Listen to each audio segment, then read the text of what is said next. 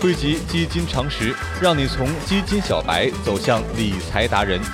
闭着眼睛也能长知识，全网最牛的基金知识科普节目《牛津词典》。本节目由好买财富出品。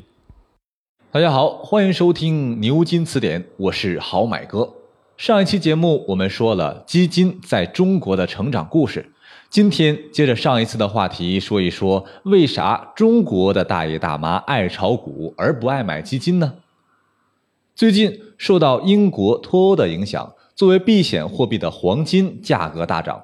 提到黄金价格大涨，还得说一三年的时候黄金价格大跌。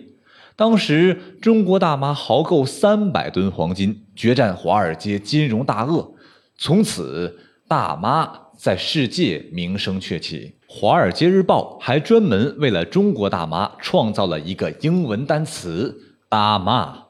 有人问了，好美哥，最后大爷大妈们的投资结果咋样呢？好美哥告诉你，大妈们最后硬是亏了一百六十个亿呀。而中国投资者的投资风格也继承了中国人好热闹的传统美德，哪里热门投哪里。一三年。中国投资者组织海外炒房团，导致国外房价大涨，投资失败。一四年，大爷大妈追求高收益，开始投资 P to P 网络贷款行业，最后养老金被缺德平台卷跑。一五年的股市过山车，又有多少大爷大妈的养老金被股市套牢呢？毕竟，理财投资不是超市排队买鸡蛋，不是棋牌社打麻将，用自己的养老金去购买高风险的理财产品，最后得到的不是颐养天年，而是人活着呢，钱没了。好买哥呀，分析了一下中国大爷大妈这个投资群体，他们呢掌握着家庭的财政大权，有闲钱，但是这些钱多是省吃俭用一辈子攒下来的养老钱。最后用这些钱去跟风投资追涨杀跌，因为缺乏专业知识，信息资源不对称，最后多以投资失败告终。有朋友问了，好买哥，你这也太埋汰中国大妈了吧？你给咱讲一讲美国大妈他们是怎么投资的？数据显示，美国超过半数的居民倾向于基金投资。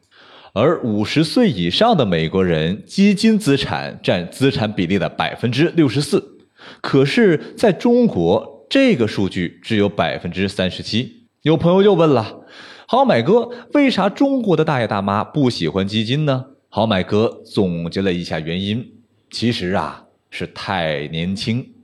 我这里说的年轻，你可听好了，不是说他们岁数小，而是在理财这件事儿上，不是闲言吃得多就有发言权的。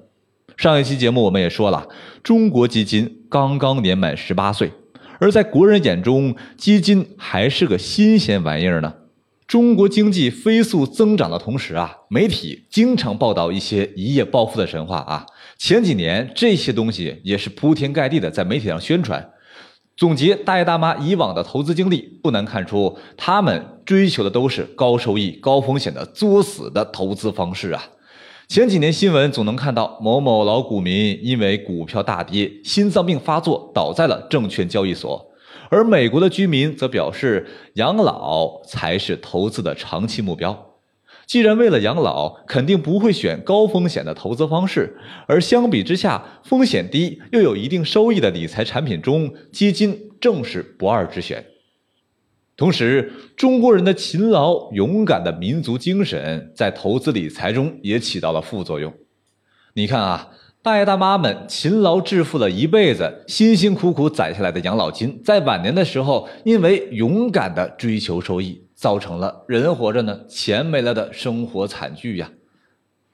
大妈们心中无非是这几种想法：把我辛辛苦苦大半辈子攒的钱交给别人，我放心不下；要么就是我自己炒股，肯定两个月赚他二十万，基金经理还能有我厉害？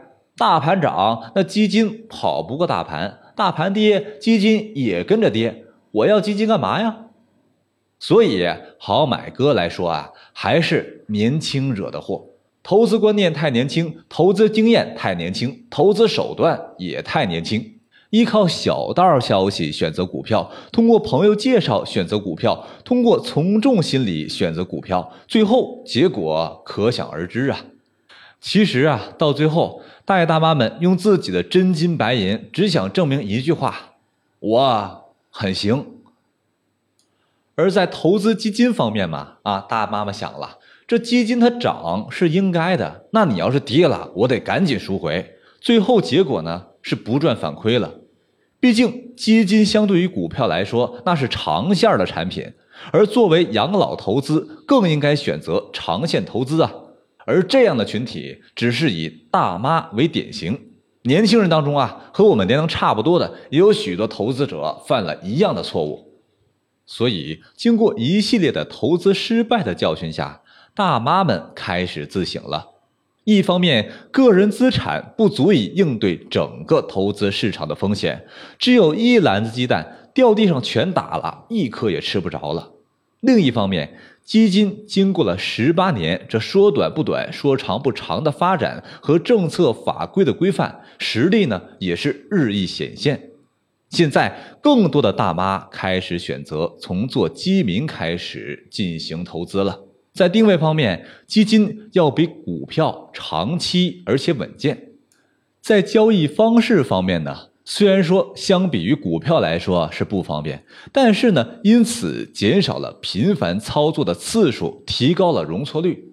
同时，基金的管理者都是专业的基金经理，采用组合购买的形式管理资金，遇到风险容易解套。在投资者当中，有百分之七十三的投资者依靠基金收益达到了百分之二十五，而股市中有一句俗语叫做“一赚两平七亏”。在郝美哥看来，大爷大妈们并不是风险偏好的投资群体，因此他们需要的其实是低风险加上适当收益的投资产品。如果想实现财富的保值和增值，轻松理财。好买哥还是建议身边的大爷大妈，还有听节目的你，还是选择长线的持有基金。好了，本期的大爷大妈为啥不爱买基金就说到这里，我们下期节目再见。看百科不如听词典，关注微信公众号“好买储蓄罐”，获得最新理财资讯。